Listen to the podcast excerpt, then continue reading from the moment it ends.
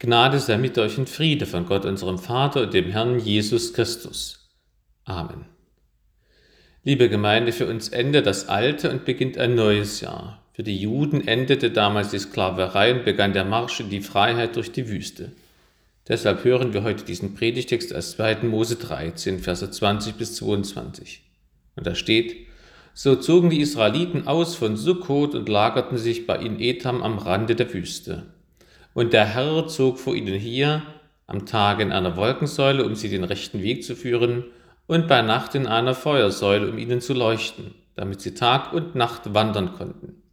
Niemals wich die Wolkensäule von dem Volk bei Tage, noch die Feuersäule bei Nacht. Der Herr segne an uns sein Wort. Amen.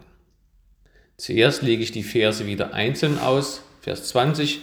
Wir befinden uns direkt nach dem Passa mit der Ausführung der zehnten Plage Gottes an den Ägyptern. Die Juden durften und sollten aus Ägypten fliehen. Das Wunder am Schilfmeer, wo Mose mit seinem Stab das Wasser teilt, liegt noch vor ihnen. Sie stehen am Rand der Wüste an der Schwelle zu einem neuen Lebensabschnitt. Etam heißt Grenzbefestigung. Es geht beim Auszug der Juden nicht darum, mal etwas Neues auszuprobieren, sondern um die Befreiung aus der Sklaverei. Und zugleich geht es um einen Tausch, der fast allen Menschen schwerfällt. Bekannte Unfreiheit soll eingetauscht werden gegen unbekannte Freiheit. Gerade die Wüste als Ort der Freiheit ist kein Schlaraffenland. Die fliehenden Juden haben einerseits Todesangst vor den Ägyptern, die ihnen auf den Fersen sind, und zugleich Angst vor der Wüste und der ungewissen Zukunft. Sie sind also nicht in einer Silvesterstimmung mit dem zu oft zitierten Satz, dass jedem Neubeginn ein Zauber innewohne. Vers 21 Jahwe zog vor ihnen her. Jesus als der gute Hirte zieht vor seinen Schafen her den Christen.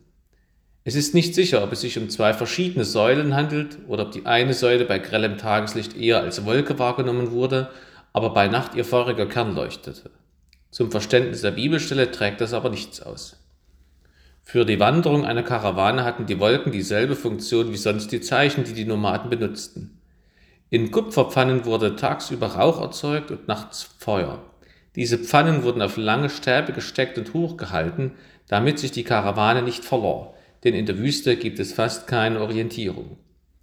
Feuer und Wolke sind beides Wege, auf denen sich Gott offenbart in einer für uns Menschen verständlichen und erträglichen Weise. Denn Gott sagt zu Mose, Mein Angesicht kannst du nicht sehen, denn kein Mensch wird leben, der mich sieht. Gott offenbart sich im Feuer, dem Mose im brennenden Dornbusch, Gott sendet Feuer vom Himmel herab auf das Opfer des Propheten Elia und Gott, der Heilige Geist, setzt sich wie zerteilte Feuerzungen auf die Apostel zu Pfingsten.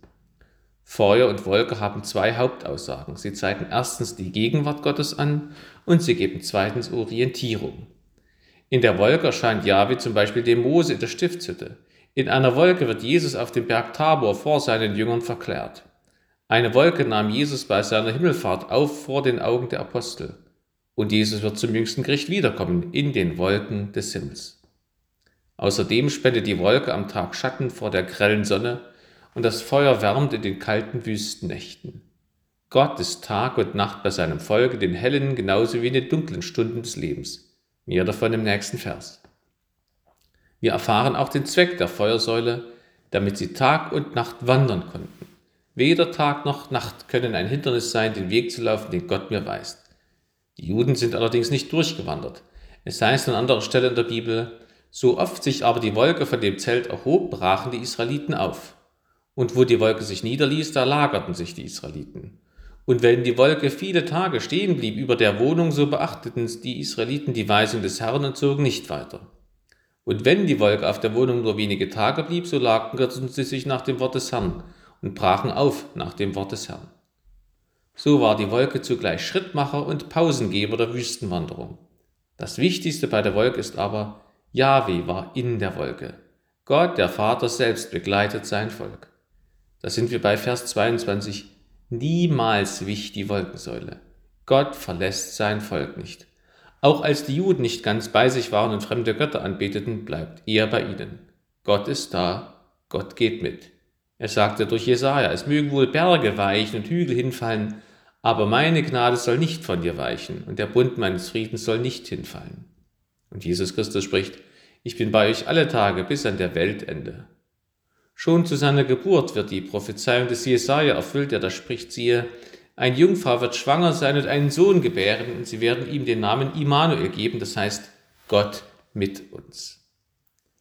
Nun möchte ich zwei Gedanken aus dem Predigtext näher betrachten unter der Überschrift Gott führt uns zum Ziel. Erstens weist er uns den Weg und geht zweitens mit uns mit und ist immer da. Zuerst also Gott führt uns zum Ziel und weist uns den Weg. Der Weg Israels als der Sklaverei, das Gelobte, also das versprochene Land, durch die Wüste ist eine Vorschattung auf den Weg eines jeden Menschen, der nach Gottes Willen und durch Gottes Ermöglichung aus der Sklaverei der Sünde in das Himmelreich durch die Wüste seines Lebens führt. Wer nicht von Jesus Christus befreit ist, bleibt Sklave der Sünde. Niemand ist von Geburt an sein eigener Herr. Paulus verarbeitet dieses schwierige Thema in Römer 6 und 7 sehr intensiv. Ich zitiere nur einen Satz als Ausdruck der Versklavung der Menschen durch die Sünde. Das Gute, das ich will, das tue ich nicht, sondern das Böse, das ich nicht will, das tue ich. Jesus will jeden Menschen davon freimachen. Das ist das Evangelium, die gute Botschaft, die Jesus Christus uns bringt. Dazu ist Jesus gestorben. Die Wüste ist im Alten Testament der Ort der Bewährung und des Neuanfangs. So bedeutet die Wüste für einen Menschen, dass er sich von Gott bekehren lässt und sein Leben ganz neu anfängt, mit Jesus und hinter Jesus her. Als guter Hirte geht uns Jesus voran, wie Yahweh dem Volk Israel in der Wolkensäule. Schafe sind klug, weil sie ihrem Hirten folgen, sonst verhungern sie und geraten unter die Wölfe. So sind wir Christen klug, klug, wenn wir Jesus Christus nachfolgen, denn nur dann kommen wir ins ewige Leben in Herrlichkeit. Und nur dann erleben wir seinen Schutz und seine Führung, wie damals Israel in der Wüste. Wer sich in der Wüste freiwillig von der Karawane entfernt, ist lebensmüde. Man kann erfrieren oder verdursten, von Raubtieren gefressen oder von Kriegern ermordet werden. Man kann im Kreise laufen verrückt werden, weil in der Wüste alles gleich aussieht. So werden wir Menschen verrückt ohne die Orientierung von Jesus. Er ist ja der Weg, sagt er selber, der Weg durch die Wüste in den Himmel. Wir werden verrückt in einer Welt, in der scheinbar alles gleich ist oder es zumindest gleich sein soll. Ob ich die Wahrheit sage oder du, das ist gleich. Ob ich an Jesus glaube oder nicht, das ist gleich. Und so weiter. Aber das stimmt eben nicht, sondern das macht verrückt und unsicher und panisch. Das erleben wir in der jetzigen Situation. Auf einmal suchen die Leute nach Orientierung und Halt und greifen ins Leere, weil sie Jesus als Hirten und Orientierung ignoriert oder sogar aus ihrem Leben ausgeschlossen haben. Wie weist uns Jesus den Weg? Natürlich durch die Bibel. Yahweh sprach zu den Israeliten aus der Säule. Jesus ist der Gotteswort.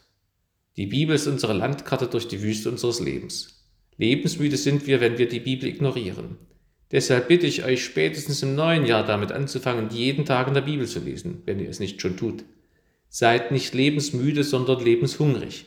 Stillt euren Hunger in der Bibel. Die Bibel ist unsere Wolken- und Feuersäule. Durch die Bibel redet und leitet Jesus uns. Das bedeutet übrigens nicht, dass wir nicht von Gefahren umgeben sind, genauso wie in der Wüste. Auch Jesus war in der Wüste für 40 Tage, um dort angefochten zu werden so erleben wir auch Anfechtungen in unserem Leben. Zum Beispiel die, dass früh die Zeit für das Bibellesen nicht zu reichen scheint. Oder dass die Kinder nicht in der Bibel lesen, wie wir es wollen. Oder dass die Kinder auch sonst ungehorsam sind. Oder dass mein Ehepartner sich mir in den Weg stellt oder meine Arbeitskollegen mir die Pistole auf die Brust setzen, entweder mit ihnen mitzumachen oder Einzelgänger sein zu müssen. Ausgeschlossen zu werden aus dem Kollektiv, von niemandem mehr eingeladen zu werden. Gott führt uns, auch durch Anfechtungen hindurch, zum Ziel. Das tut er nicht nur, indem er uns den Weg weist, sondern auch dadurch, dass er mit uns mitgeht und immer da ist. Im Predigtext heißt es, niemals wich die Wolkensäule von dem Volk bei Tage, noch die Feuersäule bei Nacht. Niemals. Gott muss nicht mal kurz weg, sondern ist immer da. Gott muss nicht mal schnell was erledigen oder sich um andere kümmern, er habe ja nicht immer Zeit, sondern er ist immer da. In Jesus Christus. Der wurde als Mensch geboren, um hautnah bei uns zu sein. Jesus ist immer da. Deswegen heißt er ja auch Immanuel, Gott mit uns. Und er hat die große Wanderung des Volkes Israel nachvollzogen. Jakob und seine Söhne zogen ja einst wegen einer Hungersnot nach Ägypten. Später zogen die Israeliten aus Ägypten wieder nach Israel, wie wir auch in der heutigen Bibelstelle hörten.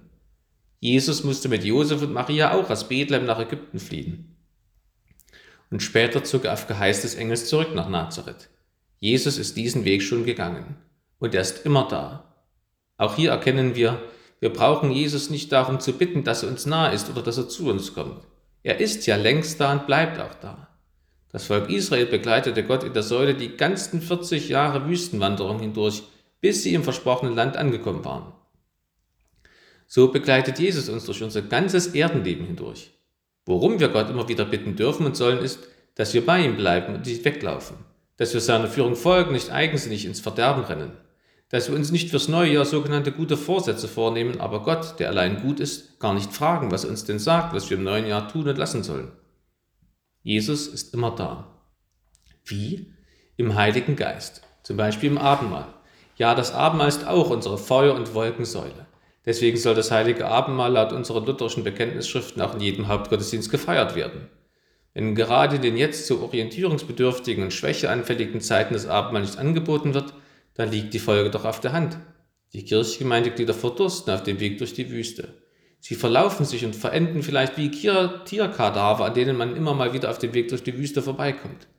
Aber nicht, weil Jesus wegging, sondern weil ihnen das heilige Abendmahl und damit Jesus vorenthalten wurde oder weil sie sich selbst von Jesus im Abendmahl abwandten, indem sie nicht in den Gottesdienst gingen und auch nicht um das Abendmahl zu Hause baten. Bitte prüft das selbst. Ist Jesus etwa nicht im Abendmahl gegenwärtig, wenn die Liturgie oder auch die Lieder gesprochen werden müssen? Natürlich ist er trotzdem da. Also lasst uns uns nicht selbst auf eine giftige und tödliche Abendmahlsdiät setzen.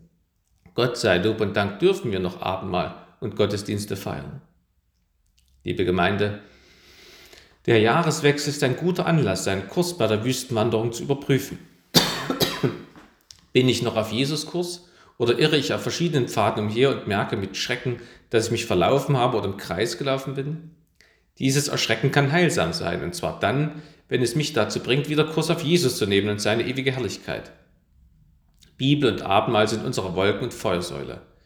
Lasst sie die Säulen unseres Glaubens und Lebensfundamentes werden, sein und bleiben damit wir im neuen Jahr nicht vom Kurs abkommen, sondern dass wir in all den Fata Morganen des Zeitgeistes die Orientierung behalten und zielsicher durch das Jahr schreiten können, getreu dem Motto, Jesu geh voran auf der Lebensbahn.